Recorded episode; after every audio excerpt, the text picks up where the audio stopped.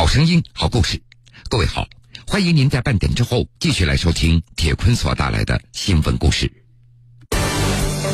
医生在外出中救人的故事屡见不鲜，但是同一个医生在往返航班上都遇到了病人并参与救治的事情，那就不多见了。这种巧合的事情被无锡市人民医院胸外科副主任吴晓波给碰上了。发生这个事情的时候呢，应该是距洛杉矶还有大概四五个小时的航程。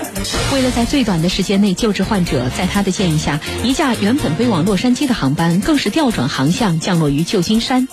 江苏新闻广播南京地区 FM 九三七，苏南地区 FM 九五三，铁坤马上讲述。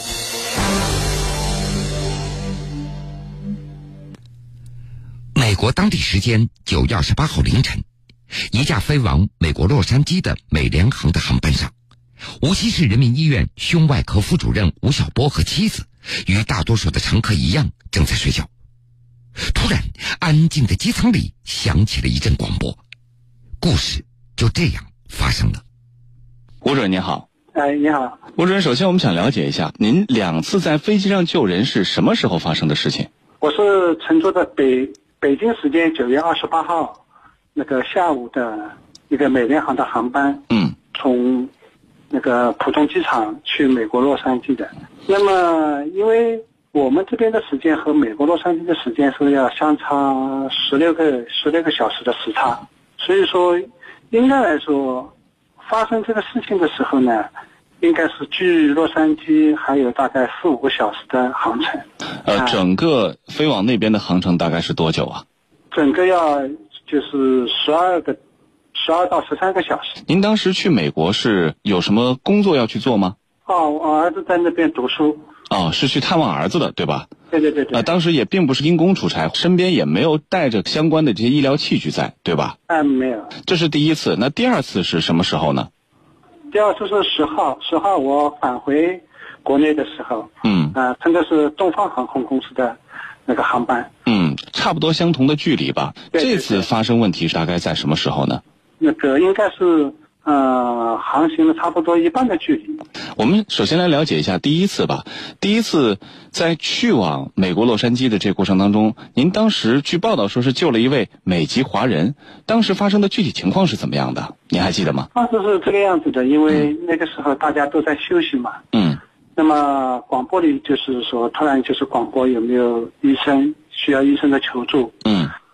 那么我因为当时我也在那个休息，那么我爱人呢就把我推醒，推醒了以后说要找医生。那么我一听了以后，我就马上去看这个病人。那个病这个病人是怎么一回事呢？是一个五十多岁的一个中年男子，主要是当时主要是呕吐。嗯。就是一些吃的东西、食物都吐在地上。那么我当时就给他做了一些那个病情的询问，他回答问题是口齿是不清的。那么回答问题口齿不清，而且整个一个人的神志比较恍惚，不是很清楚。那么我再给他做了进一步的检查，包括测了心率，包括测了听了心率，测了血压，这个都还是比较稳定。那么主要的还有一个比较明显的地方，那个左手可以，右手和右下肢是肌力是明显的减退的。啊，我叫他伸伸石头，石头是伸出来是歪斜的啊，不像我们正常的石头伸出来都是正的。那么根据这些情况来判断，应该。脑梗塞的可能性会比较大。呃，说到这个脑梗，就是在一般情况之下，很多人可能很难弄明白脑梗和脑出血的区别。您是通过什么来区别他们的？能给我们普及一下相关的知识吗？脑梗和脑出血的话呢，一个呢，应该来说，他们的发病的机制不一样；还有一个呢，它出现的这种情况，因为如果是脑出血的话，一个病情比较急；第二个呢，病人的发展就是比较迅速。那么还有一个呢，就是说，整个一个包括一些生命体征应该是不稳定的，应该出现比较严重的一个情况。那么脑梗的话呢，要看什么样的脑梗，有的人发病比较急、比较严重的话，也会出现一些很严重的情况。但是对于这个病人来讲，当时因为我给他测了血压，也听了心率，嗯，也做了一些相简单的检查，应该觉得脑梗的可能性会比较大一点。那您做出了脑梗的判断之后，又做了哪些方面的干预措施呢？卧位休息，嗯，那个吸氧气，嗯，吸氧气。这个飞机上有这些相关的急救的设备吗？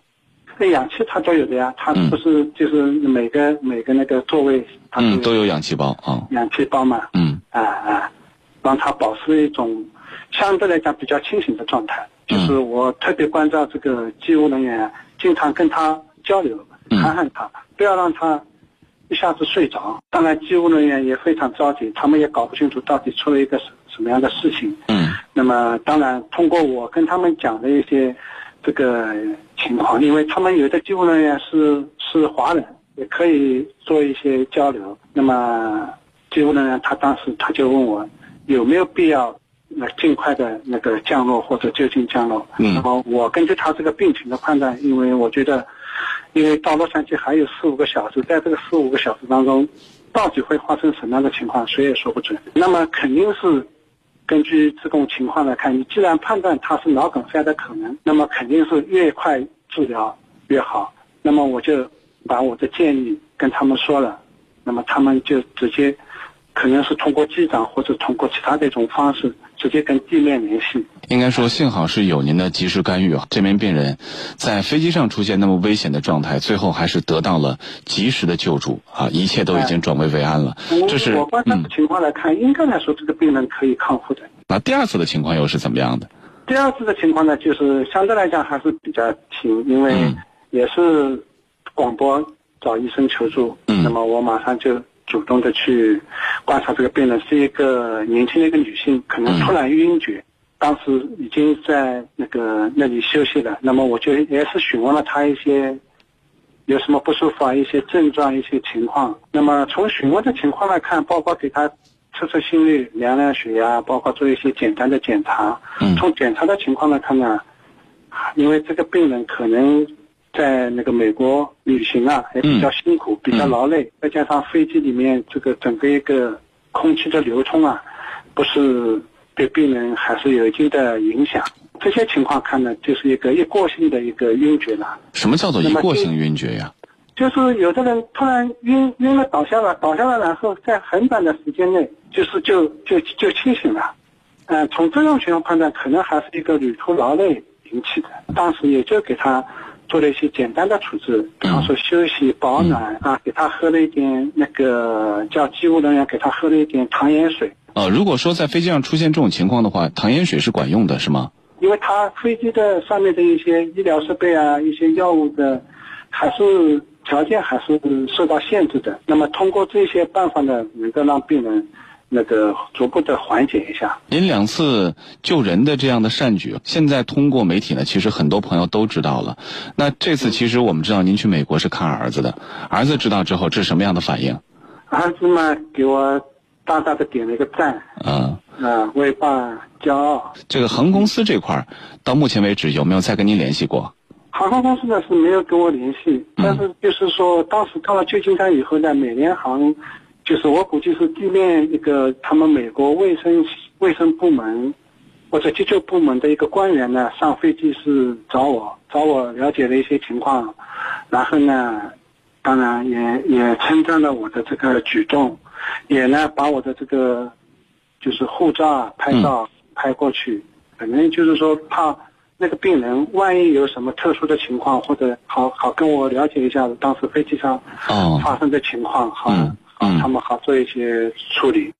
我觉得作为医生来讲啊，不光是我呢，应该我们可以说是绝大多数的医务人员，如果碰到这种情形，应该来说都会伸出援助之手，这个是肯定的。回国以后，吴晓波在自己的微信朋友圈发表了一段话：“医者仁心，医者仁德，医者仁术。”通过这两件事，为自己是一名医生而自豪。作为医生，不仅要在工作岗位上为患者解除病痛，在任何时候，医者都要救死扶伤。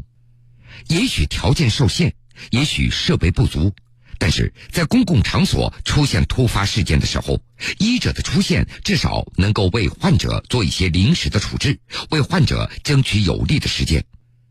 医者的出现，至少能够安抚患者和家属焦急、紧张、恐惧的心情，能够稳定周围人的情绪。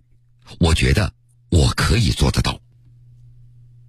就在十月十三号，无锡市人民医院领导专程为吴晓波颁发了见义勇为奖，表彰他救死扶伤的义举，称赞他展现了一位中国医生大爱无疆的精神和高超的医术，传递了无锡市人民医院医护人员爱心仁术的正能量。新闻故事，铁坤讲述。铁坤讲述。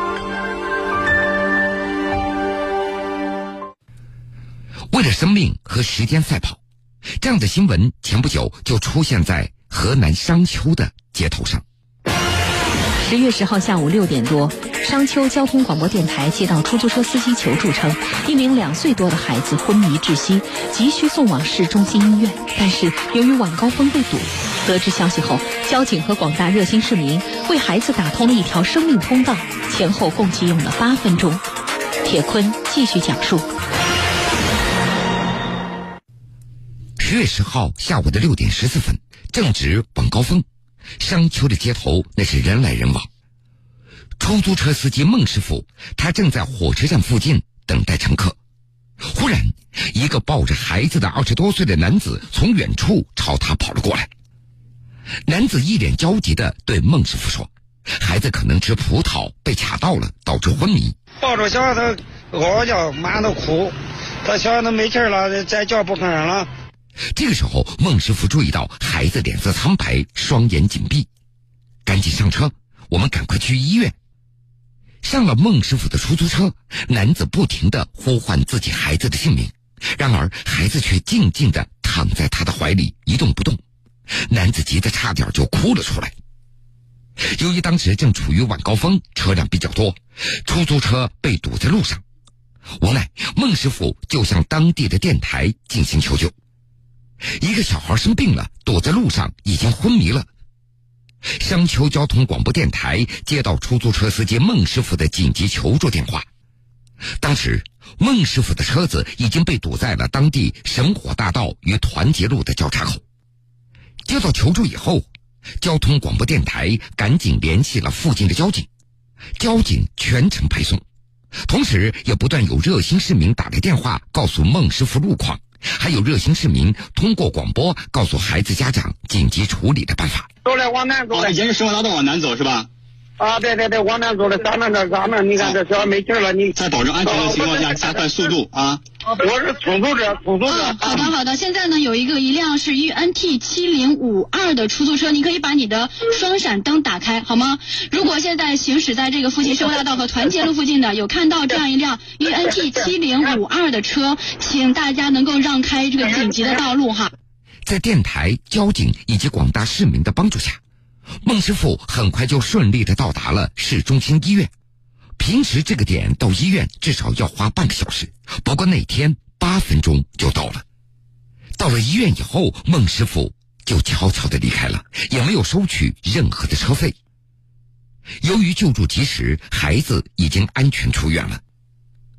十月十三号的下午，经过多方寻找，记者联系到孟师傅，提到此事，孟师傅觉得不好意思。用他的话说，都是小事儿，谁都会有个急事儿，谁遇到了都会帮助的。而对于没有收取车费，孟师傅解释说，当时情况太紧急了，一心想着救人、救孩子要紧，所以就没有想收钱。有人将此事发到了网上，不断的有网友为民警、出租车司机还有热心的市民大大的点上了一个赞。独具魅力的声音，在的耳边不曾离开。大家好，欢迎您收听铁坤所讲述的新闻故事。成熟稳健的气质，传递着一种力量。老汉住街头捡垃圾，坚持还所欠医药费的故事，让诚信老人黄福成获得点赞无数。他的凡人善举也引来了阿里巴巴天天正能量项目组的关注，奖励他五千元的正能量基金。新闻故事耐人寻味，铁坤讲述不容错过。欢迎各位继续来收听新闻故事。下面同样是几则关于为了生命和时间赛跑的新闻。十月十二号晚上的九点半左右，南京一辆江南出租车连闯几个红灯以后，停在了江苏省第二中医院的门口。驾驶员沈英汉，他以最快的速度协助乘客张先生将几乎神志不清的病人送进了急诊室。把病人送到医院以后，看到张先生非常着急，沈师傅并没有立即离开，而是选择了陪同他等候治疗的结果，并且不断的安抚着他。原来，当天晚上九点半左右，刚刚下过雨，地面湿滑。沈英汉开着他的那辆出租车从清江南路苏宁瑞城附近经过，突然他看到对面车道上有个男人抱着一个人正在招手拦车。由于当时自己车速较快，已经开过了路口，要是放在平时，过了路口一般会直接走掉的。不过沈师傅他留心看了一下对方拦车的姿势，感觉对方一定是遇上了什么紧急的事情。于是就特地掉头回来接上他们。他这才发现，打车乘客张先生抱着的是一位病人。当时病人神志已经不清楚了。上车以后，病人已经发生了抽搐的现象。为了救人，沈师傅他打开了双跳，以最快的速度开往了医院，甚至连闯了好几个红灯，只用了十分钟就将病人送进了急诊室，为抢救赢得了宝贵的时间。经过抢救，目前病人已经苏醒了。沈英汉所在的车队和江南出租汽车公司得知他见义勇为的做法，表示将按照公司的规定给予他通报表扬和物质奖励。对此，交警部门也提醒，像沈师傅这样的情况，为抢救生命而闯红灯不会被处罚的。但是，驾驶人员尽量还是要遵守交通法规，首先必须要确保安全。遇到特殊情况，可以第一时间向交警救助。下面，我们再来认识一位热心肠的南京的哥。十月九号上午的十点多，南京市栖霞区一个工地的吴师傅在做工的时候不小心切断了自己的食指，刚好他搭上了热心肠的的哥方振的车子。方振不仅帮忙将伤者送到医院，还负责到底，又把吴师傅的断指从工地接到了医院里。工友小李他记得很清楚，当时在他一旁做工的吴师傅拿着手提式的切割机，准备切一块铝板，不知是机器转速太快了，还是其他原因，吴师傅一不小心切到了自己的左手的食指。吴师傅赶紧把机器给停了下来，但是已经来不及了。吴师傅的白手套上都是鲜血，左手的食指明显的短了一截。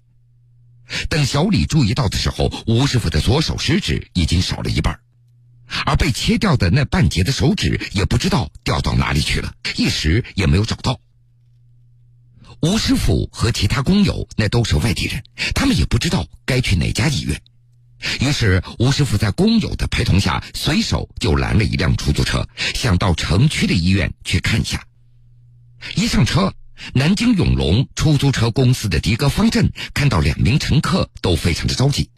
经过询问，方振他知道对方的手指已经断掉了。方振这个时候他知道附近的医院可能处理不了这样的手术了，于是他准备把受伤的吴师傅送到解放军四五四医院。让工地的其他工友再找一找那丢失的半截的手指。沿途，方振在确保安全的情况下，又闯了多个红灯，火速的将吴师傅送到医院。但是由于没有断指，只能够先暂时的包扎一下。而方振一边守候在医院，一边负责做联络人。找到了，找到了。中午十二点十分左右，吴师傅的手机里传来了好消息。于是，在栖霞山附近的工友随手拦了一辆私家车，车上的年轻司机对路况也不熟悉，方振就决定，两辆车子都往栖霞大道方向来开。十二点二十五分，两车终于在先兴路附近成功接力。下午的一点十分左右，方振终于带着那半截手指赶到了医院。医生表示。手指切断以后，残肢需要冷藏，伤者也应该一并带着断指，尽快到医院进行接活手术。根据了解，方振是南京永隆出租车公司的的哥，他不仅没有收取打车费，还帮忙垫付了部分的医疗费。而吴师傅的亲人也希望通过媒体帮忙感谢热心肠的方振以及那位私家车主，让他们搭了顺风车，为吴师傅的治疗争取了时间。幸运的是，吴师傅的断指终于成功的结活了。闯红灯，在我们的印象当中，那是交通违章，但是以上的这些交通违章，他们不仅没有受到处罚，反而在这深秋，让我们的心中又多了一份暖意。一个礼发三个桩，一个好汉三个帮，为了大家都幸福，世界需要热心肠。人生的道路多曲折，人生道路